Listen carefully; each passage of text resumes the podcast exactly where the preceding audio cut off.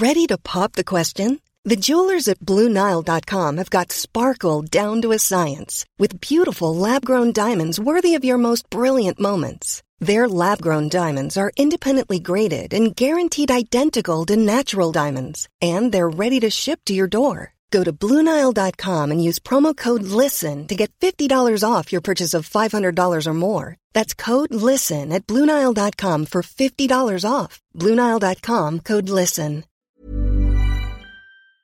Silence on joue, Erwan Cario, bonjour.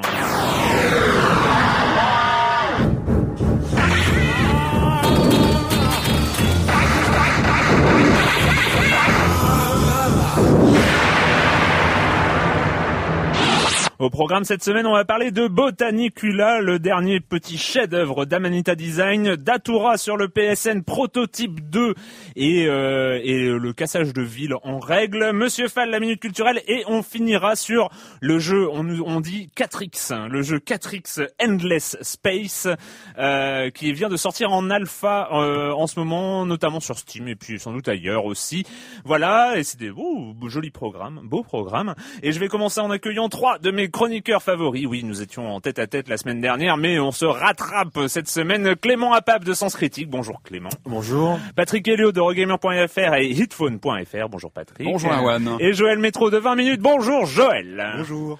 Euh, on commence avec toi euh, Clément avec plein plein plein de news et d'abord Nintendo. Euh, oui, alors une euh, beaucoup de news chez Nintendo. Premièrement, euh, la première perte annuelle euh, de leur histoire. Euh, qui n'est pas qui n'est pas petite puisqu'ils ont perdu 538 millions de, de dollars. Donc c'est quand même beaucoup. C'est la première perte depuis qu'ils publient euh, le, le, revenu. Et alors en parallèle qu'est-ce qu'ils alors ceci dit ils ont beaucoup beaucoup d'argent en réserve Oui. hein. ils peuvent perdre de l'argent comme ça pendant pendant des années des années. Euh, alors qu'est-ce qui est intéressant en fait c'est euh, leur modèle online, leur modèle de téléchargement. Jusqu'ici, les jeux Nintendo, et c'est une particularité un peu bizarre de Nintendo, jusqu'ici, chez Nintendo, un jeu ne pouvait être, pouvait être en boîte ou en téléchargement. Il pouvait pas être les deux. Oui. On pouvait pas sortir un jeu en boîte et en téléchargement. Donc ça, c'est la première euh, restriction qui va sauter, à commencer par un jeu Nintendo, je crois que c'est le prochain Super Mario Bros sur 3DS. Mais plus intéressant, euh, donc ils font le switch, ils, ils passent vraiment au téléchargement pour parce que c'est l'avenir et tout le monde le sait et que c'est voilà c'est là. Seulement ils sont malins ou pas, en tout cas ils vont pour continuer à plaire aux magasins physiques qui existent, ils vont essayer de pousser le téléchargement dans les magasins physiques. Notamment les grandes chaînes euh, type Walmart. Type Walmart, Des cartes ou- prépayées, des choses Carrefour, comme ça. etc. Non, en fait, ils ont un, un modèle assez euh, intelligent, on va dire. C'est que par exemple, un, un même jeu, donc un jeu Nintendo, qui est vendu 50 euros en boîte et 50 euros en téléchargement. C'est le même prix chez eux. Donc il sera en vente à 50 euros en téléchargement chez Walmart ou Carrefour, sauf que Nintendo le vendra à Carrefour à 40 euros. Mais il le vendra moins cher, en fait, euh, aux distributeurs. Et pourquoi ils font ça? C'est pour les garder dans leur poche en, en attendant et, et, et qui, aujourd'hui, encore malgré tout, les distributeurs physiques sont encore des gros pourvoyeurs de, de, de vente de jeux. Donc Nintendo essaye de... de... Alors, il faudra juste qu'on m'explique un petit truc. euh, quel est l'intérêt d'acheter un jeu en téléchargement version boîte euh, dans un grand magasin alors que la version boîte existe au même prix on est d'accord. C'est-à-dire que euh, pour 50 euros, j'aurais le Super Mario, euh, machin, euh, tout ça, en version téléchargement à, mon, dans mon Walmart euh, dans le New Jersey, et, euh, et j'aurais pour 50 euros la version boîte que je pourrais, une version boîte au hasard, la revendre en occasion, Je, je pense la prêter à des amis. Alors moi, etc. moi, je pense que déjà les boîtes vont, enfin les jeux vont éviter. Enfin bref, c'est, je pense que de plus en plus on aura un accès en ligne qui limitera la revente en occasion. Mais je pense que simplement c'est pour des questions de, de euh, la réponse qui me vient tout de suite en tête parce que j'ai pas préparé. Non, mais je ne te demande pas, je non, te non, demande mais- pas non, de mais défendre moi- non, non, non, mais moi je pense que la réponse elle est toute faite. C'est une question de, de stock. C'est-à-dire qu'aujourd'hui, quand on va dans un Micromania, un Fnac, etc., la plupart du temps, on a un, un choix de jeux qui est restreint parce que c'est les derniers jeux qui sont sortis. Mhm. Et on n'a pas accès au, au back catalogue, aux jeux qui ont deux, trois mois, euh, qui sont excellents, euh, parce que il y a plus trop de place. Et donc là, ils pourront avoir accès à tous les voilà les, cadeaux de fin d'année, les trucs, mais je dis, etc. je, je, je fais, Enfin, un- j'imagine, hein, juste un, un petit peu peut-être de Nintendo bashing, mais euh, c'est euh, Non, mais c'est le, fait est que les rares jeux back catalogue qu'on trouve encore en magasin, c'est bien les, C'est- bien les bien les C'est bien Nintendo. Nintendo, c'est vrai. C'est- Alors et après en parallèle, ils ont aussi annoncé qu'il y aurait donc la technologie NFC pour Near Field Communication qui serait intégrée dans les manettes Wii U. Euh, pour ceux qui connaissent pas, les NFC, c'est-à-dire qu'en fait, euh, sans contact, on passe à côté d'une borne compatible et ça peut créer des cartes euh, type Pokémon dedans, euh, échanger des données, échanger des datas, etc. Et Donc, on on a vu l'interaction avec les objets dans une ban- dans la bande annonce leakée de Rayman Legend Ouais. euh, Ouais. où on a bien vu qu'il y avait des interactions avec des objets. C'était peut-être c'est- Clairement, c'est- ça, c'est du NFC. Ouais. Donc on sent que mal. Nintendo est, a été a été lent, très lent, trop lent au démarrage euh, du online, mais là, euh, on voilà, ils, ils mettent enfin les, voilà, ils, se lancent, ils se lancent à corps perdu euh, dans le téléchargement et avec quelque chose, euh, quelques éléments intéressants. Allez, on enchaîne avec euh, toujours avec toi Clément avec Portal 2. Oh là là, Pas je parle, je parle. Alors Portal 2, tout le monde Allez. connaît, c'est le considéré comme un des meilleurs jeux de l'année dernière. Portal 2 a donc un an, tout juste aujourd'hui. On sait qu'il s'est vendu à 4 millions d'exemplaires. Donc c'est un, su- un succès à la fois critique, public, un vrai succès. Et, euh, et pourquoi on en parle aussi? C'est parce que euh, depuis hier est sorti le Depuis mardi donc. depuis euh, mardi ouais. est sorti le Aperture Continuity Test, enfin, je sais plus comment ça s'appelle. Bref, l'accès euh, à l'éditeur de niveau de Portal Yes. 2 et donc pour tous ceux qui ont acheté euh, Portal 2 l'accès gratuit à des centaines, des milliers, voire des dizaines de milliers de nouveaux niveaux euh, faits par les joueurs dans, dans les semaines et les mois à venir. Pour, Ça, pour toutes les versions du jeu, uniquement euh, sur PC. Ouais, que PC. Euh, PC bah, alors moi j'aurais tendance à dire PC Hmm. parce que le PC c'est le bien. mais donc on va pouvoir euh, s'amuser avec les, les autres niveaux de, créés par. euh, Mais c'est enfin, ouais. Pourquoi pas imaginer euh, sur Xbox, j'imagine que ce sera payant probablement, mais euh, mais- ou de télécharger les jeux créés par euh, les, nos petits camarades sur PC euh, quand on a une version Xbox euh, ou ça- PS3, ça, ça- peut être pas mal. Ça peut être pas mal. Euh, Patrick, euh, Oui. d'ailleurs, on reste sur la Xbox. Euh, tout à fait. Une news qui nous vient des États-Unis. Euh, une info que j'ai vu passer qui peut paraître anodine comme ça, mais qui, je pense, peut euh, augurer un peu de ce qui s'annonce dans les dans les années à venir dans le jeu vidéo. Euh, on apprend que Microsoft met en met en marche un système d'abonnement autour de la Xbox 360 sur le marché américain pour le moment. Euh, en quoi ça consiste? Ça consiste en, à payer euh, 99 dollars en magasin. On repart avec une euh, Xbox 4 Go avec un Kinect et un abonnement Gold pour deux ans. Et ensuite, on paye un abonnement de 15 dollars tous les mois pendant deux ans. On s'engage pour deux en ans. plus de euh, non, euh, on paye son abonnement Gold de 15 dollars par an pendant deux ans. Quoi. 15 C'est dollars par mois, mois, par mois, par mois, pendant deux Pendant, ans. pendant deux ans. Voilà. Donc en fait, c'est une espèce de, de, de C'est comme les smartphones. C'est un peu comme fait, du leasing, voilà. quelque part. C'est comme les téléphones portables, ils sont, ils sont. on, on sent sont un, payés en partie, un- voilà, un ouais. mouvement sur le, la, la manière de vendre des consoles. Enfin, je trouve que ça, ça peut augurer, à mon avis, euh, ce passage qu'on est en train de sentir. hein. Le, le fait qu'on va plus forcément seulement vendre des boîtes, des consoles, mais aussi un service. Et là, c'est vraiment ce que fait Microsoft avec cette proposition-là, c'est de dire on vend un service, on s'engage, comme tu disais, sur un mobile sur un, deux ans. Euh, je crois que c'était noté aussi euh, qu'on aura accès à certains contenus, hein, avec euh, des du de du comment de la, sûrement de la vidéo euh, câblée, euh, euh, des contenus spécifiques. Donc on est vraiment sur le le schéma de l'abonnement. euh, spécifique avec un autre mode de consommation. Donc une facture plus légère à l'achat. Au final, ça revient un peu plus cher, Un petit peu plus. un ouais, peu je crois plus de cher, mais 40 c'est pas 40, 50 euros. tant que ça. Ouais. Et c'est clairement quelque chose qui peut, bah, qui peut toucher bah, les, les nouveaux venus aux jeux Mais vidéo. et- et En, avis, en même temps, il faut, ce qu'il faut voir aussi, c'est qu'on est en 2012 et on prend un abonnement pour deux ans à la Xbox Voilà. 360, Ouais. Mais on- qui va tourner donc jusqu'en 2014. Alors en que- 2013 sortira la prochaine console Voilà. Xbox. Alors, c'est ça, pour l'instant, c'est pas confirmé, Non, mais, à mon avis, la Xbox va continuer à vivre. Mais c'est Enfin, pour ça même la- si la euh, nouvelle machine arrive dans deux ans, la Xbox sera toujours, la 360 sera toujours vivante. Encore des jeux. Enfin, la machine va pas disparaître. Non, Ça va leur permettre Euh, aussi de- six mois de l'annonce d'une nouvelle. Ça leur permettra aussi de gonfler le, le- leur nombre d'abonnés au Xbox Live euh, Gold aussi. Bien sûr, là de- aussi, il y a aussi un phénomène de boost au service euh, payant. Ouais. Et en, même temps, euh, en même euh, souviens-toi de l'arrêt de la première Xbox. On ne sait pas s'ils vont faire ouais, la même chose. C'était différent. On n'est plus sur les mêmes. euh, C'était violent quand même, hein, euh, euh, les mêmes durées de vie non plus. C'est vrai que la première Xbox avait été dégagée très vite. Elle avait Mais bon, elle avait eu des soucis et je pense que voilà, la 360, il y avait vraiment eu un besoin de la, pousser on, sent quand même que c'est pour euh, vendre, voilà, vendre les dernières consoles euh, avant, avant la, la- sachant que euh, ce qui est un peu étonnant aussi, c'est qu'on peut s'attendre, en tout cas fin 2012, euh, début 2013, à une très grosse baisse de prix de la 360. Enfin, il y a, y pas mal de choses. Moi, je l'ai plutôt vu comme un appel du pied aux nouveaux entrants en disant, bah, rentrez Ah, pour pas très cher et puis après vous évoluerez vers les nouvelles C'est générations vrai qui aura c'est peut-être que baissé c'est vrai d'ici que là aussi. C'est vrai que 100 dollars par rapport pour une console avec Kinect, c'est c'est pas cher. ouais, hein. c'est intéressant. C'est à peine, Pour, à le- peine le prix d'un jeu vidéo. le prix d'entrée. Et puis une deuxième news parce que c'est un petit peu la mode aujourd'hui. Ouais, ouais. Voilà. Une news que tous les amateurs de bonderie euh, auront noté évidemment, c'est l'annonce par Activision d'un nouveau d'un nouveau jeu euh, basé sur euh, sur l'univers de James Bond.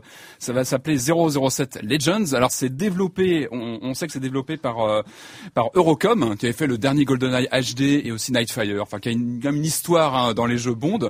Alors ce qui est intéressant, moi ce qui m'a plu dans cette euh, dans cette info, en dehors du fait que, voilà, que ça porte sur un, personnage qu'on a déjà abordé ici, bah, c'est le fait qu'on revienne sur des anciens films. On sait qu'il y aura six films différents abordés dans le jeu. Sait qu'il y aura le dernier, Skyfall, mais il y en a cinq inconnus.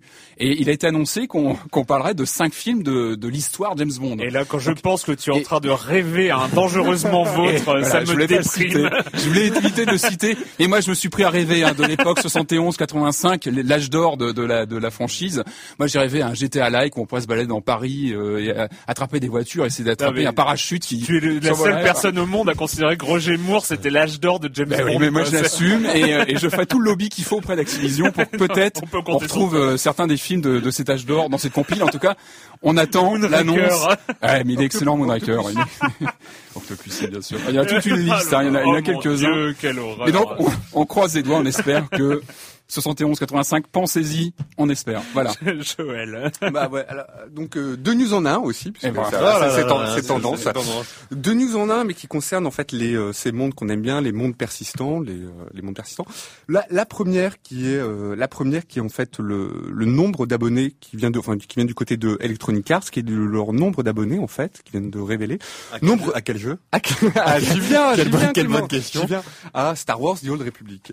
Au départ, en fait, jusqu'en février, ils avaient annoncé euh, 1 million euh, 7 de- d'abonnés. Alors sachant qu'ils avaient annoncé officiellement le million d'abonnés deux jours après la sortie, je crois le 26 ou le 27 décembre, qu'on n'a plus eu une nouvelle pendant très très très très très longtemps et que là. Et là, petite, et là, nouvelle, en fait, ils ont perdu 400 000 abonnés. Donc, ils en sont à 1 million, euh, J'en fais à 1 partie. million euh, 3. Voilà. Non, mais pareil. Et Alors, ceux voilà. qui sont partis? Ouais, ouais. D'accord. Alors eux, en fait, ils imputent, ils imputent cette euh, cette baisse quand même assez euh, assez forte, euh, assez drastique du nombre d'abonnés au fait que beaucoup de gens, de personnes qui ont acheté le jeu, euh, le jeu en boîte, en fait, avec une offre, euh, avec une offre de 30 jours d'essai, en fait, n'ont pas prolongé, Donc, Ouais, ils n'ont ouais, pas ouais, prolongé Beaucoup, leur ils ont abonnement. joué un mois, ils ont arrêté. Voilà, enfin, 400 000, ouais, ça fait quand même pas Mais c'est mal. parce que, mais c'est parce que c'est aussi, euh, on, on peut vraiment le vivre comme un jeu solo.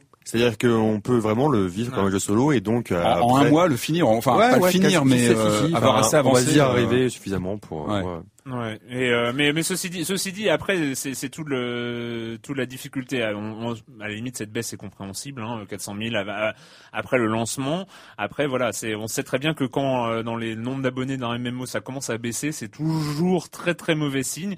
Après on peut essayer, on peut espérer qu'ils vont euh, s'installer sur le long terme. C'est leur volonté. Hein. Il va y avoir, il y a déjà des euh, Des des extensions, des qui sont euh, qui commencent à être plus ou moins prévues, plus ou moins euh, Ils, sont, ils sont- programmées. ils sont encore très rentables. Et, aussi, euh, hein. oui, oui, ils sont encore rentables. Ils étaient rentables au-dessus de 500 000 joueurs, je crois. Donc euh, bon. Mais ils auront besoin, ils auront besoin en fait d'une, enfin d'une grande force marketing, c'est-à-dire de pas faire une, petite- une petite extension par-ci, enfin comme Mais ça, mais que- vraiment comme de, comme chez Activision, euh, Mais je- Blizzard, vraiment de marquer, de marquer le coup en lançant un truc Ouais. qui. euh, Ah ouais. Mais je euh, sais pas pour vous, mais moi je trouve que le, le, le vraiment c'est une question de temps de jeu quoi. C'est même pas une question de qualité de jeu, c'est qu'aujourd'hui, bah à moins qu'on soit étudiant et qu'on ait vachement de temps, etc. On a euh, on- un MMO, ça prend. Après, on peut plus jouer à autre chose quoi. Donc Mm, euh, Bah, il y a un phénomène de c'est- vase communicant aussi. Ouais, voilà, c'est- euh, très clair. Mais marché, après, il y a, il y, et- a, il y a un public, euh, il y a un public des, euh, des joueurs, euh, des joueurs de MMO. Le problème, c'est qu'il y a une énorme concurrence, euh, notamment du côté de League of Legends euh, Oui, et et, puis il y a- et des et- Dota-like. euh, il qui, y a, il y a euh, Euris, ça, et il y a, puis il y a, aussi- il y a Guild Wars qui arrive. Il y a aussi quel public, il y en a quand euh, même plein Quel public a adressé la marque Star Wars aussi Est-ce qu'elle a pas adressé aussi des gens qui sont pas forcément habitués au MMO, qui sont Mhm. peut-être restés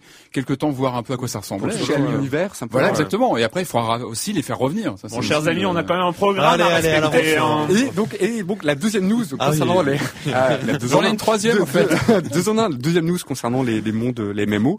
Alors là, moi, c'est une, moi, ça me fait très plaisir parce que c'est un jeu que, bah, dont vous avez parlé encore la, la semaine dernière et euh, qui est un de mes jeux préférés de, favoris vraiment de l'an passé. Vous avez écouté Enfin, la semaine dernière. Voilà, oui, bien sûr. ah, je suis pas là, mais euh, clair, voilà. Et euh, enfin concernant pas pas le jeu en lui-même, mais plutôt l'univers dans lequel est installé ce jeu, c'est-à-dire The Elder Scrolls, puisqu'en fait Bethesda donc a annoncé la semaine dernière qu'ils étaient en train de développer un, un MMO euh, basé sur cette euh, sur cet univers, donc euh, univers d'heroic fantasy. Et c'est assez, oui, assez. Bah moi, assez moi j'étais Ouais. bah, pas, pas pour moi. hein. Pas pour toi. Bah, Pourquoi pourquoi? Parce que c'est pas les mêmes développeurs, parce que les combats euh, de Skyrim, euh, ils sont tout mous et en multi, euh, ça va contre l'ordinateur, mais en multi, j'ai voilà. Ouais. Enfin, pour moi, c'est c'est clairement une, enfin, c'est commercial avant d'être ga- gameplay. À voir. Ouais, Ah, ouais. ah, vraiment. On n'a rien vu pour l'instant, ouais. pour l'instant, On n'a rien vu sur le jeu, hein. On n'a rien vu. On a juste eu un petit teaser qui montre une espèce de, de bracelet, qui oui, qui montre rien. une espèce de bracelet dragon. Enfin bref. Ouais. Comme ça que c'est un univers qui s'y On prête. que le jeu est très très développé, très avancé dans le développement. Ça- Ouh, on a confiance. Le pour quand On a une date Non, Non, pas de date. Non, d'accord. 2014. Le com des com de la semaine dernière, euh, qui était euh, notamment sur euh, ce formidable jeu, on ne le répétera jamais assez, qui est Trials Evolution. Euh, Eh oui. Vous n'étiez pas là la semaine dernière, un petit mot, euh, Clément, Joël. euh, Ah moi j'ai, moi j'ai vachement aimé et en fait ce que j'aime beaucoup c'est le fait maintenant de pouvoir jouer en, en local. Yes. Et en, Ah oui, oui, en- oui, en- en ouais. local à plusieurs. C'est-à-dire Ouais, que c'est vraiment ouais. le jeu. Avant, on se passait à la manette. Et là, on peut jouer. euh, et là, on peut jouer à plusieurs avec des potes. Et ça, c'est. Et ça, c'est plutôt cool. ouais. Euh, moi j'adore, je trouve ça c'est vraiment très très addictif. Quoi. On commence un niveau, on les enchaîne. Enfin, je trouve Ouais. que c'est un très bon Eh jeu. bien, c'était euh, c'était un peu le- l'opinion générale dans les forums hein, de, de Silence on joue sur écran.fr, euh, notamment euh, Goog hein, qui arrivait. euh, ça y est, j'ai enfin fini euh, tous les niveaux de Trials ce week-end. Certains personnages sont vraiment hardcore vers la fin, contrairement au début où on vole euh, et trace dans les niveaux. Au début, j'ai cru que c'était plus simple que le Trials HD, mais en fait, la difficulté est là sur les dernières manches. En gros, les difficiles sont moins durs que dans HD, mais les, extrêmes sont bien là. J'avais pas réussi à finir HD, j'aimerais bien m'y remettre, mais j'ai perdu le compte. Il a perdu le compte. C'est dommage quand même. Euh, la difficulté n'est pas de finir dans les temps, mais de battre ni de battre un chrono, mais simplement de parvenir à, la- à atteindre la fin du niveau. C'est vrai que dans les difficiles ou les extrêmes, les médailles d'argent ou les médailles d'or, on commence à sérieusement oublier. Hein. Euh, il s'agit, euh, en fait, au niveau extrême, il s'agit de franchissement pur et dur. C'est probablement le truc le plus difficile auquel j'ai joué dernièrement, mais comme le disait Patrick, on n'est jamais frustré.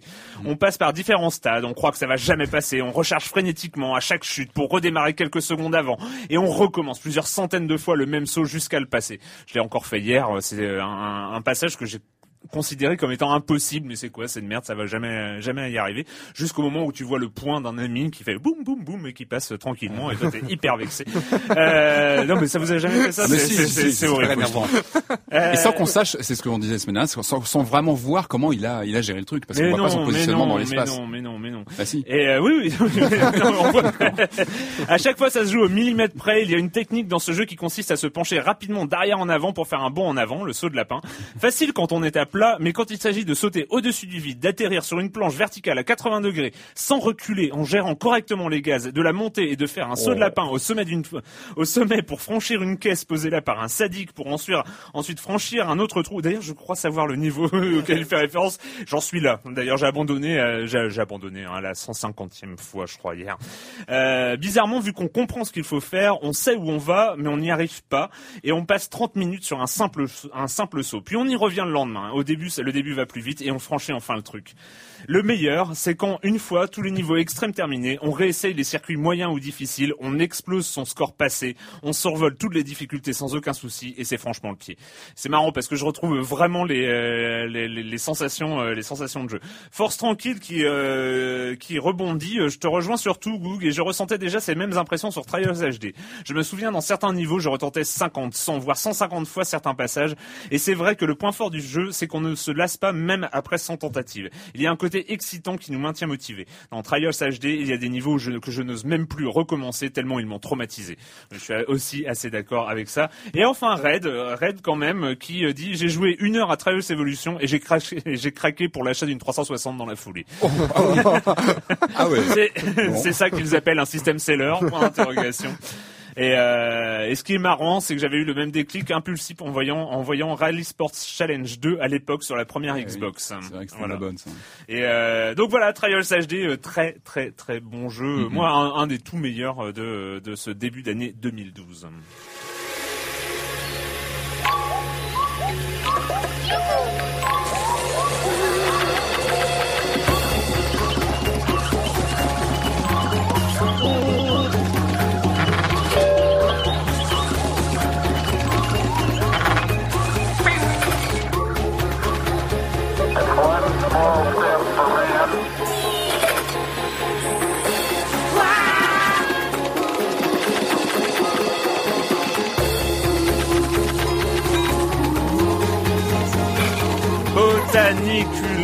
De Design, Amanita Design qu'on connaît bien, hein, notamment pour leur précédent jeu Machinarium. Euh, Botanicula. Alors bon, je suis le seul à, à m'y être, euh, à m'y être jeté euh, avec gourmandise euh, ces derniers jours. Et euh, franchement, c'est euh, c'est une petite merveille. Je ne sais pas si vous avez déjà vu les, les images qui ont Oui, un tourné. petit trailer. Là, qui Il y, a, il y a pas mal de trailers, il y a, il y a plusieurs présentations, notamment plusieurs présentations de, de- des créatures que l'on sera amené à, à croiser dans Botanicula. Alors Botanicula, c'est quoi? Il y a d'abord une histoire, une histoire sans mots, euh, sans écriture. On n'a rien d'écrit euh, à aucun moment, euh, mais on comprend, on comprend la tragédie qu'il se passe dans cette plante, euh, dans cette grande plante, un grand arbre comme ça. Et euh, il y a des graines, des graines de cet arbre qui arrivent. Et au moment où elles poussent, il y a une méchante créature noire qui arrive avec ses grandes pattes, longues pattes, et qui mange, qui détruit les graines qui viennent d'arriver, sauf une. Sauf une, la graine se retrouve, descend les branches, se retrouve et se retrouve près d'un petit noyau. Enfin, j'ai supposé que c'était un noyau. Et, euh, et le noyau, euh, le noyau, il sent bien que cette graine est. Je vous raconte l'histoire telle qu'on la comprend. hein, mais, euh, le noyau, il sent bien que la graine est importante et qu'elle est en danger, donc euh, il la prend avec lui et il l'amène. Il appelle ses petits amis. Voilà, ses petits amis. Et alors, ses petits amis, ils sont cinq en tout, en comptant le noyau. Alors, les petits amis, il y a le champignon, il y a la brindille, il y a le gland et il y a une sorte de petite ailette. C'est, c'est- je sais pas comment ça s'appelle les ailettes. Les, Une ailette Ouais, c'est ça. Les, c'est les... Non, tu vois pas. Je, je vois pas ce que c'est une ailette. Mais euh, c'est c'est les euh, les machins qui tournent. Ah oui, oui, euh, oui, oui, euh, oui, qui volent. Enfin, Voilà. un peu, je- Ouais, voilà. ouais. J'appelle ça une ailette hein, pour, euh, pour, euh, pour- là vous c'est voyez. hein, C'est la le- quenelle en fait. Hein La quenelle en fait. oui, voilà, Oui, il y a ouais, c'est ça, c'est ça. Donc, petit. euh, voilà, vous, vous- voyez. Et donc tous ces cinq, eh ben, ils vont essayer de euh, de sauver euh, de sauver la graine de leur maison, de leur arbre maison, et euh, parce que cet arbre-là est attaqué par euh, la grande créature noire et ses sbires hein, qui dévorent tout sur son passage et qui euh, pompent la sève de, euh, de des plantes et les et les et les tue. Voilà, c'est une c'est une histoire. euh, euh, Est-ce qu'il y, a- y des zombies dans l'histoire Maman non, pas du tout, Pas du tout. Enfin. Quoique, euh, des fois on peut. euh, Alors c'est quoi Botanicula C'est un point and click. Hein. C'est on est on est sur euh, la, spécialité de d'Amanita Design. Euh, sauf que c'est un point and click euh, déjà d'une beauté absolument stupéfiante. Le, euh, graphisme, la, patte graphique, euh, j'ai pas, malheureusement, j'ai pas noté le nom du, du graphic designer.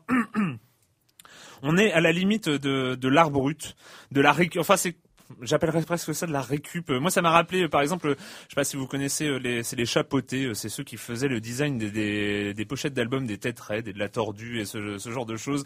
Il y a, il y a ce côté presque collage euh, euh, dans, dans le design. C'est, euh, c'est magnifique. Il y a plein de créatures en fait à chaque tableau. On, on croise euh, de Ah, nouvelles c'est- c'est une créatures. succession de tableaux. Voilà, de, comme ça. ouais, voilà, c'est C'est réflexif, c'est enfin, la réflexion puzzle. C'est Ouais, c'est un, puzzle. Enfin, généralement, il faut trouver euh, pour euh, pour euh, dans, dans l'histoire, il faut trouver un certain nombre d'objets. Les premiers objets, euh, c'est des plumes parce qu'il y a une grosse bestiole qui arrive et puis elle a perdu ses plumes, donc il faut trouver trois plumes euh, dans à différents endroits dans les branches et il faut lui redonner ses plumes pour qu'elle nous laisse passer.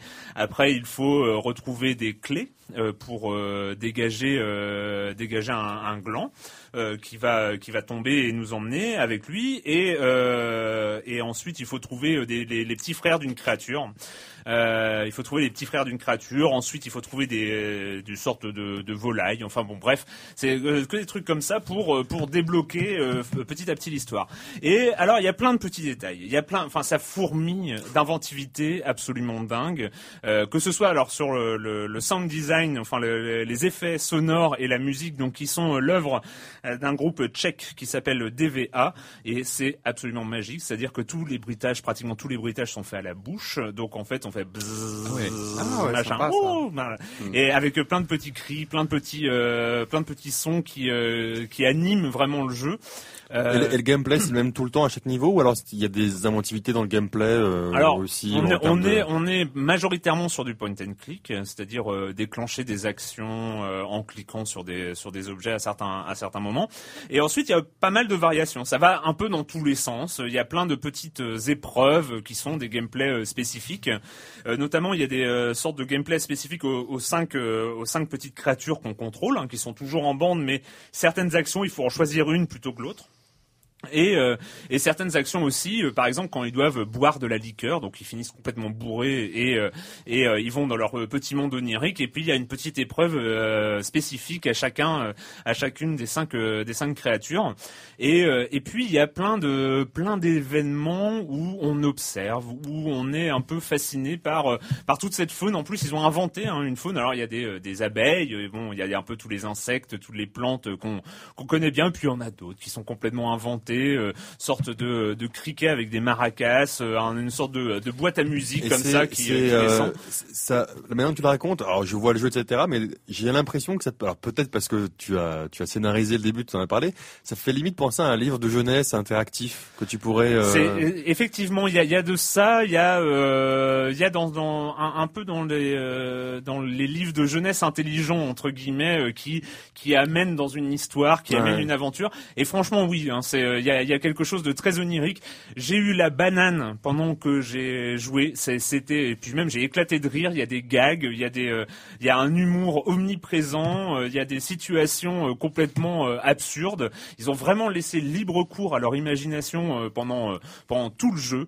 Euh, on, on a de la musique, il y a des chants, il y a des chorales absolument euh, dingues. Il y, a, il y a un niveau, on ne sait pas pourquoi, il y a des pingouins qui débarquent et qui font de la luge. Se Enfin, il y méfier a- des pingouins toujours. Ah ouais, non, non, mais vraiment Non mais c'est vrai, euh, hein, faut vraiment faire attention aux pingouins. Merci Patrick. histoire. Souligner. T'as une histoire. Euh, Non, non, faut- GQ, non, c'est tout, c'est comme ça. Enfin voilà, Botanicula ça coûte 10 euros, hein, c'est sur euh, PC, Mac, peut-être sur iPad euh, aussi, ça- a l'impression qu'on tu le décris que c'est un jeu qui se porte bien aux engins mobiles en fait. Oui, oui, Ah mais je, crois qu'il est sur iPad aussi. Je pense que ça peut très bien, ça, peut très bien il se, il porter là-dessus. Et franchement, c'est euh, un voyage. C'est vraiment un voyage. Et encore une fois, c'est d'un goût absolument exquis graphiquement. C'est, euh, c'est euh, visuellement, c'est un, un vrai, vrai, vrai bonheur. Je ne saurais que trop, trop, trop le conseiller. Donc, euh, Botanicula, Damanita Design, ils ont fait un humble bundle hein, qui a cartonné euh, à plus de 90 000, à environ 90 000 ventes, je crois. Ils, ils avaient vraiment, euh, vraiment cartonné. Et donc voilà, il est sur le site d'Amanita, il est sur Steam et puis euh, peut-être euh, bientôt sur iOS. Euh, voilà, c'était Botanicula et je vais laisser la parole à une expérience aussi du côté du PSN, je crois, euh, Patrick. Ah oui, tout à fait. Oui, oui. Exactement. Alors on arrive sur la, rubrique, euh, la, rubrique hebdomadaire de, de l'OJVNI. Hein, donc c'est l'objet jouable non identifié. je suis tombé sur un sur un jeu cette semaine assez assez étrange et je voulais vous en parler parce que j'ai Ouais. trouvé Ah qu'il était, euh, Pas- il était pas- assez, intéressant. C'est aussi pour ça que, que j'aborde le sujet. Ça s'appelle Datura. C'est- C'est disponible sur le PSN ou SEN. Maintenant ça a changé de nom. Euh, alors pourquoi je me suis penché dessus? J'ai vu des, des premières images. euh, alors ça m'a, ça m'a, ça, m'a, ça m'a intrigué parce que qu'est-ce qu'on voyait? On voyait une main, euh, une main qui se baladait. Ça m'a rappelé un petit peu un jeu qui s'appelait Exterminator, une bande d'arcade des années 90. Euh, je vais pas vous dire grand chose. Et puis surtout un espèce de pitch un peu bizarre où on, on évoquait en quelques mots euh, le, un personnage perdu, perdu dans les limbes. On savait pas trop ce qui se passait. Là, j'ai tout de suite pensé à Orphée de Lauriciel sur Amstrad. Ça m'a tout de suite euh, tilté. Je me suis dit, il faut que j'essaye ce truc. Ça a l'air très bizarre. Et, euh, et donc, alors voilà, une fois qu'on qu'on l'essaye, alors c'est assez surprenant. Euh, on est sur un, c'est difficile à classer d'ailleurs. C'est- C'est pas un, jeu facile à, à, à- résumer comme ça.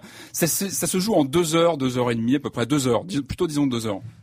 Alors ça se présente comme un FPS aventure intégralement jouable au Move. Euh, Ah ouais, alors il on faut est faut avoir le move. Si on n'a pas faut avoir le move. euh, Je crois qu'on peut jouer aussi Saxis, mais j'ai même pas essayé parce que déjà au move c'est pas évident et j'ai bon, j'ai vraiment, je me suis vraiment focalisé sur le move.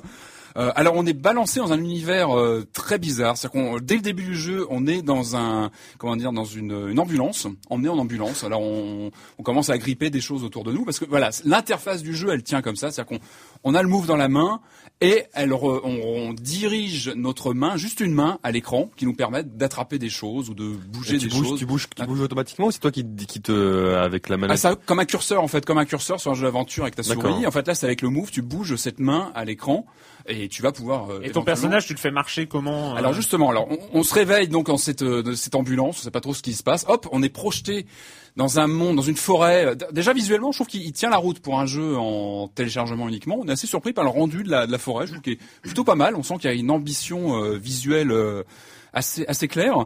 Euh, alors c'est là que les choses commencent à se compliquer parce qu'on est dans cette forêt un peu bizarre avec des, des comment dire, on a des, des objets, on a des, des statues, on a une fontaine, on a un, on a un stand de tir, on a des, des o- une porte qui ouvre sur le vide. C'est assez étrange.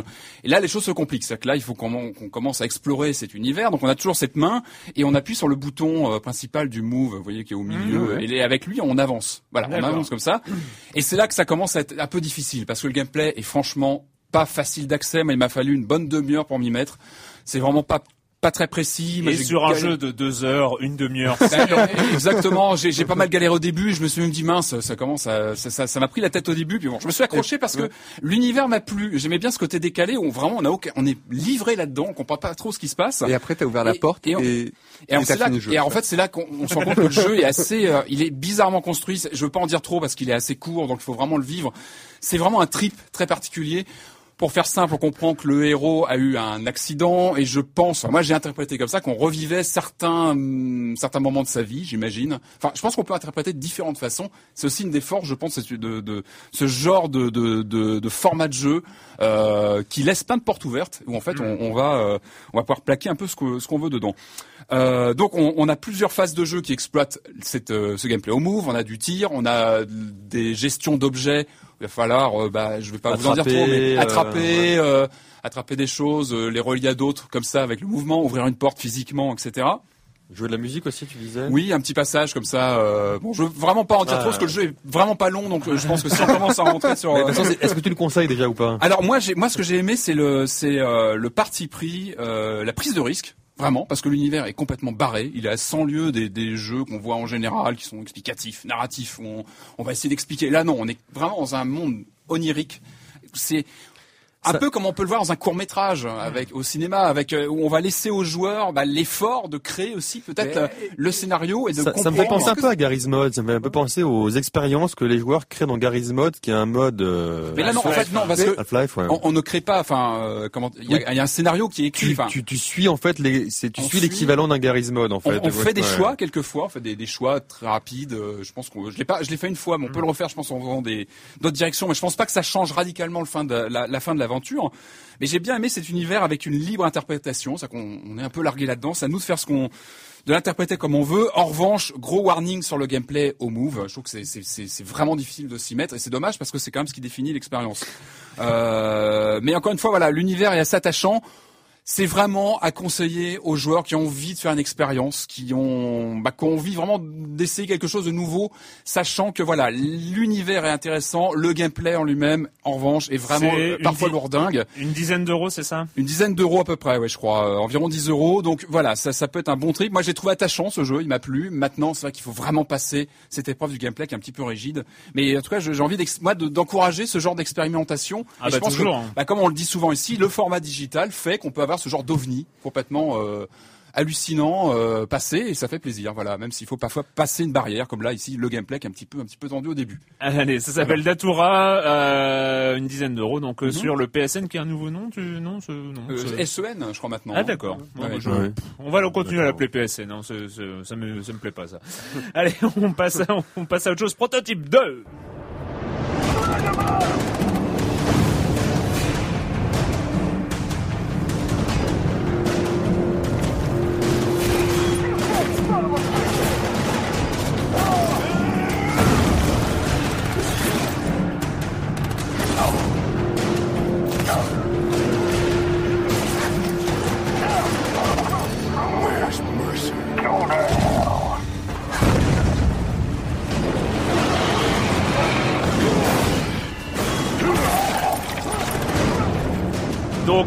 Prototype 2, la suite du 1.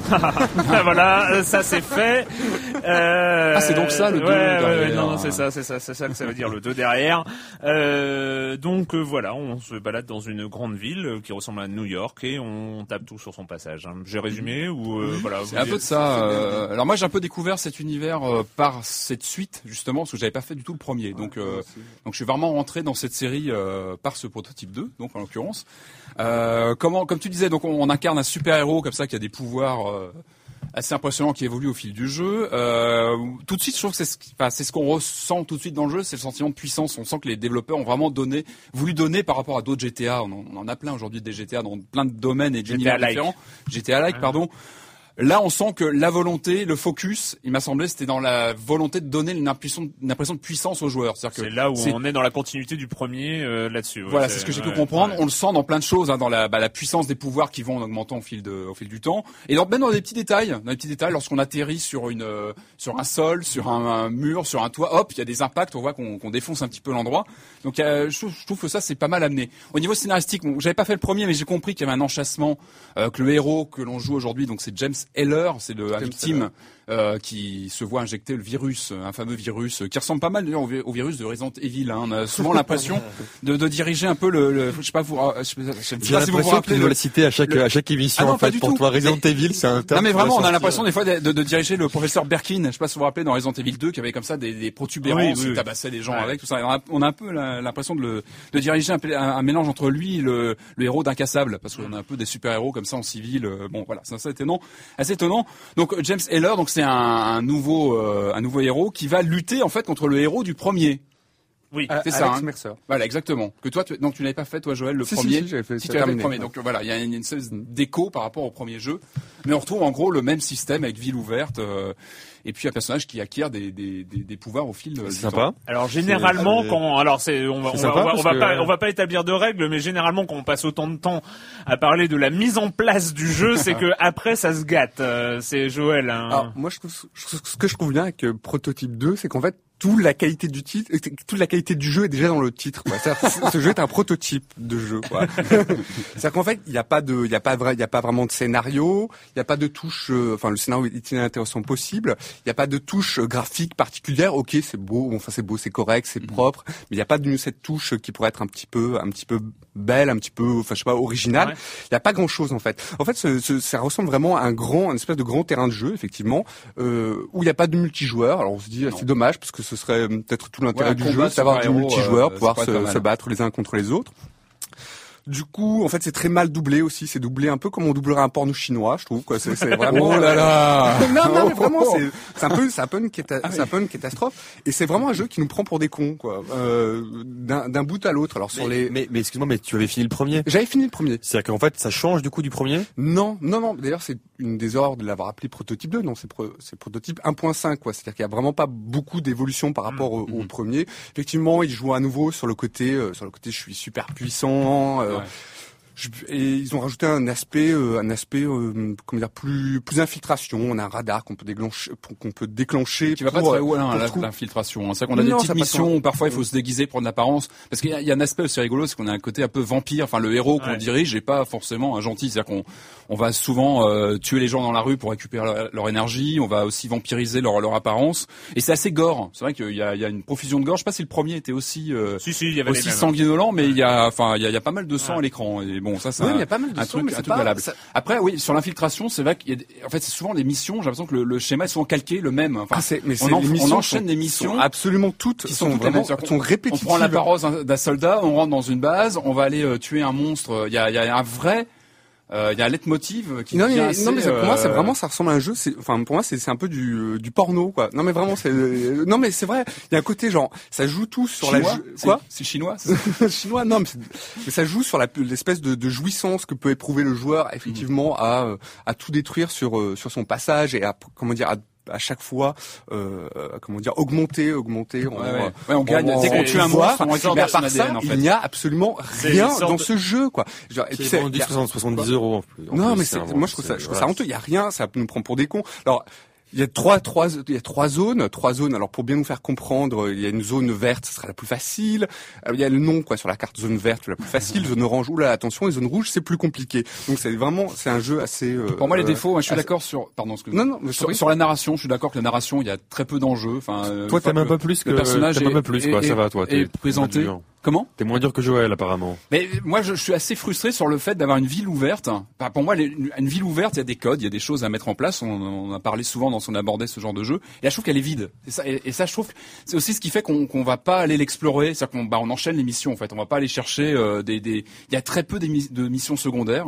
Mais en plus, on a même pas, Non, mais en plus, le scénario nous amène pas du tout à l'explorer. On a aucune, on a aucune envie. Quoi, le scénario est absolument cré... Euh, crétin. crétin. Non, mais crétin. Je veux dire, par exemple, on incarne ce, on incarne ce type type qui euh, qui va aller aider des ci- qui dit ouais je vais aller aider les civils machin vous êtes tous dégueulasses et qui en même temps le gameplay lui permet d'aller en tuer autour de lui autant qu'il veut quoi. Enfin c'est d'ailleurs c'est complètement absurde Donc et, en et fait, on est, on est, on est un peu face à un jeu pour euh, adolescents en recherche de testostérone, quoi. Moi je trouve que ouais je trouve qu'il y a de il y a, il y a- il y a euh, que ça. il y a les. Gears of War déjà pour ça. non Enfin, Mais Gears of War, il y a une, il y a une patte graphique, il y a un scénario, il y a un truc, il y a parfois un peu d'émotion. Là, il non, y a rien. Non, mais c'est et Gears of War n'est pas un jeu bac à sable. Il y a, Ouais, il tout y à a- il y a- fait, il y a ce côté. Euh, en fait, en fait, ça, me euh. rappelle, ça me rappelle euh, un peu comme euh, comme les gens qui jouent à GTA 4 avec les cheat codes pour avoir toutes les armes euh, dès le départ et qui s'en foutent de l'histoire et qui sont là pour buter le maximum de gens.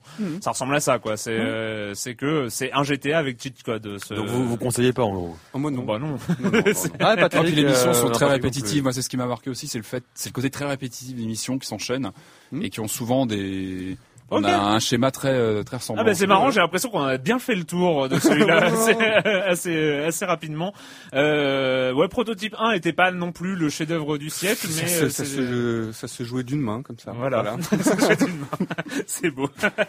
Donc euh, prototype 2 sur euh, PS3 et Xbox euh, 360. Enfin voilà, si vous êtes- si vous y êtes confronté un jour, Euh, c'est l'heure de retrouver Monsieur Fall avec sa chronique jeux de société. Monsieur Fall de TrickTrack.net. Bonjour Monsieur Fall. Bonjour mon cher Erwan, qui n'a pas regardé les lignes de sa main? Qui n'a pas regardé le fond de sa tasse pour essayer d'y voir le futur de l'avenir qui s'offre à nous? Eh bien un jeu vient d'arriver là tout juste là maintenant sur les étals et nous propose de nous mettre dans la peau d'un médium dans le Londres mystérieux de 1796, un médium qui participe à un concours de divination. Ce jeu répond au nom de Divinare, c'est un jeu de Brett Gilbert édité par Asmodée, un jeu pour 2 à 4 joueurs à partir de 10 ans pour des parties de 30 minutes. C'est un pur jeu de cartes ou presque. C'est un jeu qui va nous proposer de faire appel à notre esprit de déduction, à notre esprit de bluff et de stratégie. Je vous explique un petit peu comment cela fonctionne. C'est un jeu essentiellement de cartes. Vous allez avoir des cartes représentant les différentes arts divinatoires. Vous avez de l'astrologie, de la tédomancie, de la cristallomancie et de la chiromancie. Pour chacun de ces arts, vous avez un certain nombre de cartes. Par exemple, pour l'astrologie, vous avez 12 cartes, alors que pour la chiromancie, vous n'en avez que 6. Ces cartes sont mélangées et on va en distribuer 6 à 5 joueurs, si tant est que vous jouiez à 4. Vous allez donc avoir 6 cartes en main, mais un certain nombre de ces cartes ont été écartées puisqu'il y a plus de cartes que de joueurs. Les cartes que vous avez en main vont vous donner des indices puisque vous allez avoir un certain nombre de cartes. Vous allez donc avoir l'objectif de deviner le nombre de cartes pour chaque art qui sont en main dans toutes les mains de chaque joueur au total. Je vous explique. À votre tour, vous allez poser une carte devant vous représentant un des arts divinatoires, ce qui va vous donner la possibilité de poser un petit pion sur un chiffre représentant le nombre de cartes que vous pensez qu'il va rester joué pendant toute la manche en cours. Une fois que vous avez fait ça et que tous les joueurs ont fait ça, vous allez prendre sur vos six cartes trois cartes que vous allez passer à votre voisin de gauche et vous allez recevoir trois cartes de votre voisin de droite. Et là, tout de suite, mon cher Erwan, je vois dans votre œil que vous avez compris que vous avez maintenant des indices supplémentaires sur le nombre de cartes en question. Ceci étant, vous allez alors abattre une carte à nouveau, pouvoir réévaluer un art divinatoire dans lequel vous avez déjà tenté une évaluation puisque vous avez des indices supplémentaires. Ou alors jouer un pion sur un nouvel art divinatoire pour essayer d'évaluer. Une fois que vous avez fait ça, vous allez passer deux cartes maintenant à votre joueur à votre gauche et recevoir deux cartes de votre joueur à votre droite. Vous avez donc des indices supplémentaires, mais vous avez passé des indices à votre voisin. L'idée étant aussi de l'envoyer dans des déductions un peu misérables en faisant euh, un, comment, un stockage d'un certain art, etc.. Enfin bref, une fois que vous avez fait ça, toutes les cartes ont été jouées, on va compter qui est le plus proche de la réalité, vous allez marquer des points, et vous allez jouer un certain nombre de manches comme ceci. Donc, vous avez de la déduction, vous avez du bluff et de la stratégie. Ça a l'air un peu compliqué comme ça. C'est un jeu où on joue un peu n'importe comment la première fois qu'on y joue, mais au fur et à mesure qu'on y joue, surtout avec les mêmes joueurs, on va mettre des stratégies au point, des tactiques, on va comprendre comment ils résonnent, et on va comprendre que l'on peut induire d'erreur tous les autres joueurs, et bien sûr se faire induire soi-même. Bref, c'est un jeu malin, un jeu intéressant, un jeu qui a de la profondeur, qui a de l'expérience de vie assez, longue, puisque vous allez vous mettre au point, plus euh, vous jouez, plus vous apprenez de nombreuses stratégies. Je vous rappelle le nom, c'est Divinare, un jeu de Brett Gilbert, un jeu édité par Asmodée, pour 2 à 4 joueurs à partir de 10 ans pour des parties d'une trentaine de minutes. Le jeu coûte à peu près 25 euros, c'est fin, c'est amusant, c'est très malin, et moi mon cher Arwan, je vous dis à la semaine prochaine. À la semaine prochaine, Monsieur Fall, Monsieur Fall de TrickTrack.net et TrickTrack.tv. On le rappelle aussi, hein, les tests en vidéo de TrickTrack.net. Excellent. Un indispensable, un indispensable toujours. Euh, la minute culturelle euh, de Marmotte 19 avec quelques questions. Hein, c'est rapide. Qu'on avait euh, dignement écarté la semaine dernière. Ah ouais, Ah, ouais, on y va, on ouais, l'affronte. Ouais, ouais, on On l'affronte. monte les. Alors, euh, dans quel jeu peut-on voir lorsque l'avatar d'un joueur meurt s'éparpiller des hamburgers, des dentiers, des canards en plastique et des ballons C'est un truc euh, récent. Ouais. Ah non. Sur Xbox Live Arcade. Euh, non. Non, bah alors je me tais. Il s'agit de Team Fortress 2. Ah bah dis donc, euh, ça a changé, ça a changé depuis. Ça a changé. Alors là, il dit, euh, il dit- Ah, attention. euh, il dit laissez mijoter 10 secondes. Normalement, à ce stade, Ragal est en ébullition. ah, là, Il est tout est- rouge. Et enfin, bien, tout du moins dans sa version allemande, dans sa version Ah. allemande, toujours à cause de cette fameuse loi contre la violence. Donc voilà. Il faut récupérer des versions allemandes de tous les jeux. c'est ça. non, c'est vrai, hein, il faudrait. Et donc, euh, collection si, Ah, rigolo, rigolo. si je vous dis voyage au centre de l'artère, le boss sifflera trois fois et euh, autant en emporte les bulles. Vous me dites. Les bonnes blagues de Patrick. non, je... Eh bien, il s'agit des niveaux, de noms de niveaux de Rayman Origins, euh, avec euh, les, les jeux de mots euh, Made in Michel Ancel. Et on joue avec la version Ah, tu en fait. comme quoi c'était gentil ce que je disais. En fait, c'est Michel Ancel. Ouais, de le- tous, Ah, les, tous les niveaux ont des noms. Et d'ailleurs, en fait, il ne serait pas le seul jeu à avoir des noms de niveaux débiles. Euh, dans quel jeu un niveau est-il nommé Liane Folie Ah oui, comme quoi. Alors euh, attends, ça serait un. Qu'est-ce que ça peut être un... euh, pff, Jungle. Tarzan. Yann, jungle, ouais, Tarzan. ouais, ouais, c'est ce que. euh, Tarzan les- euh, Euh, Spider-Man peut-être. Non. Un truc de Des pitfall, un pitfall, un Non pitfall. mais sérieusement, Spider-Man des lianes Ah, mais quoi. Ouais, oh, non, non, mais sérieusement. Non mais les mecs ils ont fumé déjà pour appeler un niveau d'Alien Folie quoi donc euh, je me dis. Pitfall. Non, il s'agit de Donkey Kong Country Ah, sur ouais. Super Nintendo. Et oui, Oh. et oui, Ah, et oui. bon. Et voilà, c'était la minute culture. Oh c'était ah c'était bah oui, express. ah oui, non, de c'était de euh, c'était express. Après, en fait, il a dit une citation, mais je crois qu'il a, il a, il a, il a fait une erreur en Norman 19 dans. Oh. Alors, j'ai- j'ai j'ai la, j'ai la euh, de de- de- d'intuition. hein. Euh, Ça donnait la citation, c'était un mauvais jeu retardé sera peut-être un jour bon, un mauvais jeu sorti sera toujours mauvais. Qui l'a dit Ah, euh, nous avons notre invité euh, qui a levé la main, donc il s'agit d'Otakion, hein, pour ceux qui ont suivi dans les forums et étudient. Voilà, il est Ah, voilà, donc un point, un point spécial. Il s'agit de Shigeru Miyamoto. Eh oui, eh oui, eh oui. Et voilà. Bon donc, euh, mais euh, en fait, il est ouais. J'ai j'ai un peu corrigé parce que je pense qu'il Une petite pensée pour Duke Nukem au passage. euh, voilà. Voilà. C'est un mauvais jeu Il aurait sorti. mieux fait, euh, il aurait mieux fait de pas se sortir. il est toujours mauvais.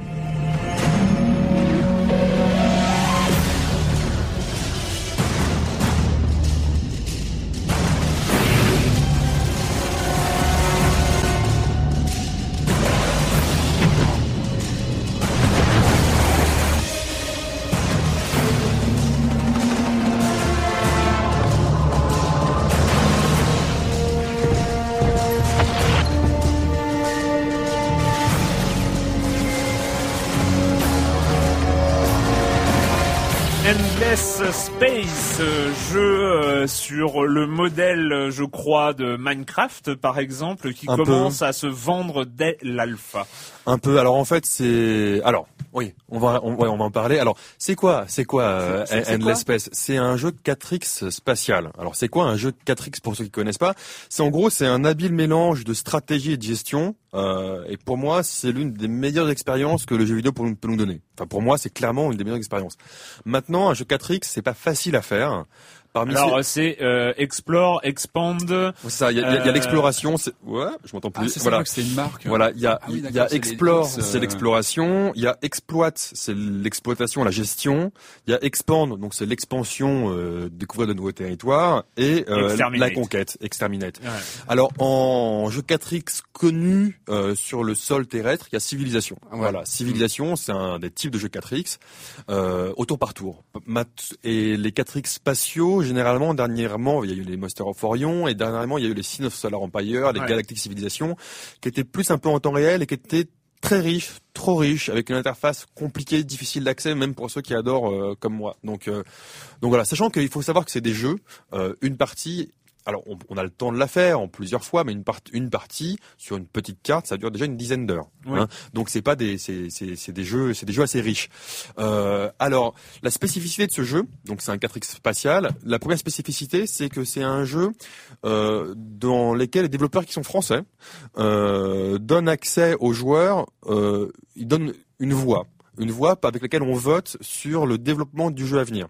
Donc c'est pas tout à fait comme euh, comme Minecraft, c'est-à-dire que le jeu aujourd'hui il est en alpha. Donc aujourd'hui, si on précommande le jeu, si on l'achète sur Steam pour une vingtaine d'euros, ce qui ce qui est rien.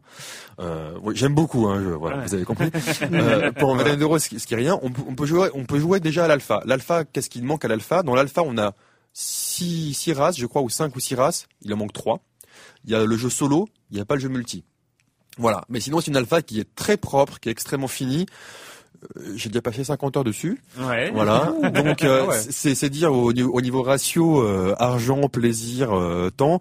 Et c'est l'exemple typique du jeu où un tour dure entre 30 secondes et 5 minutes, mais on fait toujours un tour de plus, un tour Ouais. de plus, un tour de plus, un tour de plus, un tour de plus. Bref, voilà. Alors. Comment ça se joue? C'est qu'on commence, on commence euh, dans un système solaire et on est sur une planète. Et à partir de là, c'est au choix du joueur. C'est-à-dire que il y a de la recherche. Chaque planète donne des points, soit de recherche, soit de construction, soit de science. Non, pardon, je, je l'ai dit, c'est la, recherche. ouais. Soit de science, soit de construction, soit de nourriture, soit d'argent. Avec l'argent, on achète des choses, on peut accéder, on accéder plus vite. Avec avec la nourriture, on, on grossit euh, La population. la population et on peut on peut conquérir d'autres planètes du système solaire, voire après d'autres systèmes solaires. Avec la science, on débloque euh, toutes les recherches, soit pour euh, la gestion de ces planètes, euh, la terraformation, soit découvrir de nouveaux types de vaisseaux qu'on va pouvoir euh, construire. Les vaisseaux, en fait, au début, on a des, des archétypes de vaisseaux, genre des petits, des gros, des moyens, etc. On les développe au fur et à mesure. Et donc, il y a tout un jeu où de gestion. Quand on développe un vaisseau, on développe pour les combats, on va y revenir. Pour les, les vaisseaux, on, on dit est-ce qu'il lui faut des missiles, est-ce qu'il lui faut des lasers, est-ce donc on construit un peu, on va dire le le- l'archétype du, du vaisseau qu'on construit. Les combats, comment ça se déroule? Les combats, en fait, c'est vraiment l'aspect visuel de la chose, parce que euh, sinon, on est quand même sans être méchant, parce que c'est quand même très bien fait, on est dans des espèces de, de gros tableaux Mm. euh, bien pensés. On pense à un football manager, par exemple. Voilà. Ah, c'est pas sexy là déjà. Non, mais c'est beaucoup plus sexy Ah que bon, ça parce que c'est dans le spatial. Mais en gros, on est quand même sur des tableaux. C'est qu'on a des tableaux, des chiffres, euh, etc. Mais dans, dans l'espace. Après, il y a Non, les mais- combats. et puis et puis on voit quand même il y a la, la, la carte du Oui, système bien sûr. solaire. Non, on voit la euh, carte du système voilà, solaire, voilà, on voit la carte du système solaire, etc. Les combats, c'est l'aspect cinématique. C'est là où on voit en fait, euh, on, Ça flotte. on voit sa flotte contre l'autre flotte et elles s'affrontent comme ça en, trois en trois tours, trois tours en temps réel, on va dire. Et là, on joue un peu des cartes quand même magiques, des cartes euh, d'attaque spécifiques, des cartes de défense spécifiques pour essayer d'influer un peu sur le sur, le jeu. C'est-à-dire qu'il y a une part de hasard quand tu parles des. Non, en fait, par exemple, euh, imaginons j'ai un, un un croiseur et un, le croiseur, il a des missiles, il a des lasers et il a des, des canons. Mm. Les missiles sont plus efficaces à longue portée, les lasers sont plus efficaces à moyenne portée et les canons à courte portée. Et en fait, la première phase c'est longue portée, moyenne portée, courte portée. Donc tu sais, et toi tu as les défenses, c'est pierre papier ciseaux en fait, c'est Mm, pierre papier d'accord. ciseaux, mais toi tu peux décider d'influencer via aussi la présence de héros parce que voilà c'est un jeu riche ça va être difficile à expliquer rapidement mais Mm. et la présence de héros, on peut avoir des cartes spécifiques où on, on accélère, euh, on, on augmente les dégâts, euh, les dégâts de ses canons, on diminue, euh, voilà, au détriment d'autres choses. Donc c'est vraiment de la stratégie tactique. Et ce qui est fabuleux dans ce jeu, là on a écouté un peu la musique de combat, mais la musique, la musique de jeu initiale, ça joue vachement parce qu'on passe vachement de temps dans le jeu. C'est une musique assez Blade, Blade Runnerienne, euh, assez Oula, Evangelis. attention, Vangelis, on Voilà. pas Vangelis comme voilà. ça. Non, non, mais c'est voilà, c'est, c'est- on est dedans, on est bien, Malheureux. on joue, on passe. Non, mais tu verras, c'est, c'est, c'est, c'est vraiment. À qui tu le conseilles ce jeu au final Est-ce qu'il faut aimer ce genre de quand tu Alors- parles de fichiers Excel alors, Ouais, non, non. il fait super envie. Non, hein, fichier Excel, je suis un peu méchant, mais euh, je suis méchant. Euh, en fait, c'est justement, c'est le premier 4X euh, avec civilisation d'un côté. C'est le premier 4X qu'on peut qu'on peut conseiller à des gens qui connaissent pas le 4X, parce que passer passer. Alors le tout début, c'est bizarre parce qu'ils ont fait un didacticiel old school, c'est-à-dire qu'en fait, ils te disent là ça fait ça, là ça fait ça, là ça fait ça, là ça fait ça. Tu t'en prends plein la tête. Tu fais une partie, tu apprends en compte ta partie, et là tu comprends la richesse de la chose. Tu reprends et à chaque fois tu apprends encore plus, t'apprends, t'apprends, t'apprends et c'est et c'est et c'est et c'est moi j'ai une banane en ce moment. et c'est- et c'est- c'est- c'est- C'est- ah, j'ai une banane, ça, en j'ai fait. une banane qui est À tes liée, 50 qui est liée- de- qui est liée à ce jeu-là en fait. Alors 50 heures, c'est 50 heures de présence dans le jeu parce qu'effectivement c'est un jeu qu'on peut laisser tourner, Ouais. euh, faire autre chose à côté, manger, revenir, hop. nous Est-ce qu'il le est-ce que, euh. est-ce qu'il y a le, il y a deux questions que je me pose. Est-ce qu'il y a plusieurs, d'une part, est-ce qu'il y a plusieurs, euh, enfin, plusieurs classes, plusieurs races, et d'autre part, dans Civilisation, il y a un grand plaisir à chaque fois. euh, le- Tu n'as, tu n'as pas encore parlé de l'exploration, c'est-à-dire il y a cette brume sur la, sur la carte qui va se dissiper au fur et à mesure. Une carte aléatoire, Ouais, en général, qui va se dissiper au fur et à mesure. Est-ce que tu retrouves ce même plaisir Alors, dans, dans ce jeu T'as entièrement raison. La carte aléatoire, c'est un des principes du 4X. C'est qu'au départ, quand on lance une partie, on choisit la forme de sa galaxie, si c'est une spirale, une ovale, etc., la taille de sa galaxie, et tout va être généré aléatoirement. Donc il y a vraiment, c'est, il faut explorer pour voir s'il y a des ennemis. Euh, est-ce que, est-ce qu'on décide de combattre contre eux, ou est-ce qu'on décide de faire la, di- la diplomatie? Mm. Parce qu'on peut gagner que par la diplomatie dans le À jeu. la dans Captain. Blood, tu peux leur parler, tout ça. Voilà. C'est- Là, c'est ça. C'est qu'en fait, on peut gagner que par la diplomatie, que par le commerce. C'est tout. euh, on peut vraiment imaginer le principe qu'on veut. Et pour euh, rebondir sur les races, effectivement, il y a plusieurs types de races. Quand on joue contre ordinateur, on sait qu'il y a des races qui sont plus expansionnistes, qui vont être vraiment euh, militaires, d'autres races qui vont être euh, plus euh, diplomates, d'autres races qui vont plus rechercher la, enfin, qui vont faire de la recherche. Et par exemple, on peut très bien aller dans un arbre technologique très diplomate, donc en oubliant un peu la recherche, et puis après avec la diplomatie, récupérer Ouais. euh, récupérer des, des recherches. Donc c'est vraiment un jeu très riche, beau, Déjà, euh, en recherchant pour voir si j'étais le seul à, à m'enthousiasmer euh, sur Internet, j'ai vu que, alors qu'il est sorti il y, a, même pas une semaine, on est tous un peu foufou, voilà. on, est, tous contents. Alors après, c'est vrai qu'on est en alpha, donc il manque. Euh, il sort très bientôt sur. pour l'instant, il est qu'en alpha PC, sur Steam PC. Bientôt, il sera sur Steam Mac et PC. Ça ne demande pas des grosses bécanes. Petite faiblesse pour l'instant, mais moi ça me gêne pas, mais c'est vrai que j'ai envie que ça que ça s'améliore, c'est que euh, on conquiert euh, l'univers, mais on voit pas trop sur cette planète les, on les voit pas visuellement se développer. Hmm. Elle reste euh, jolie, belle, mais on voit pas, je sais pas, des tours, des machins, des voilà. Mm, il manque, il manque peut-être un peu de vie spatiale, euh, Ouais. etc. Mais sinon, euh, euh, voilà, c'est un jeu que je conseille à tout le monde. Il faut, alors pour l'instant, il est qu'en anglais. Euh, Voilà, donc c'est peut-être C'est comme un frein. hein. c'est quand même un frein. Euh, mais moi, j'ai appris l'anglais avec les jeux vidéo. Donc, euh, quand, quand- quand j'avais 10 ans. Et donc, et donc on est Euh, on est sur le même principe, c'est-à-dire on paye pour l'alpha. Euh, En après, fait, il y non, aura une bêta. non, non, en fait, jeu. voilà, on achète le jeu. On achète le jeu Ouais. et qui coûte 20 ou 22 euros ou 25 euros, ça dépend quelle euh, édition limitée, etc. Et dès maintenant, on a accès à l'alpha si on veut. Oui, mais euh, comme Voilà. euh, Minecraft, on payait pour l'alpha. Ouais, ouais. Sauf que ça va, en sauf que le jeu, euh, sauf que là, l'alpha, c'est vraiment un, un terme, on va dire marketing, parce que le jeu est, il plante pas, il est stable, il y a tout dedans, il manque, il, il manque quasiment rien. C'est pour ça que j'en parle dès maintenant et j'attends pas un En peu. tout cas, un, un, un jeu, un jeu 4X. Un jeu euh, 4X spatial que je conseille euh, vraiment à tous. Ouais. Et, et j'attends le multijoueur pour qu'on puisse tous jouer ensemble et que je mette la pâte. Eh Donc un jeu 4, euh, 4X qui joue pied à pied avec Civilisation, quand même, euh, c'est. euh, ouais, ouais. un- Et puis moi j'ai plus joué, enfin non vraiment, euh, qui pour moi est au-delà encore. Voilà. Eh ben c'est fini donc euh, sur euh, voilà sur Steam, Mac, PC bientôt, Ma- Mac bientôt, PC en tout cas dès maintenant. Euh, voilà c'est fini cette semaine avec le jeu vidéo et la question rituelle à laquelle vous n'allez pas échapper mais à laquelle vous allez répondre très très très très très très vite. Hein. On ne s'attarde pas et quand vous ne jouez pas, vous faites quoi, Clément? Alors j'ai vu Prometheus. Alors attention, Pas, le, le- attention, pas Prometheus. Prometheus. Ah, Voilà. c'est. C'est euh, c'est de la merde. C'est c'est c'est c'est un film qui date de 2010-2011.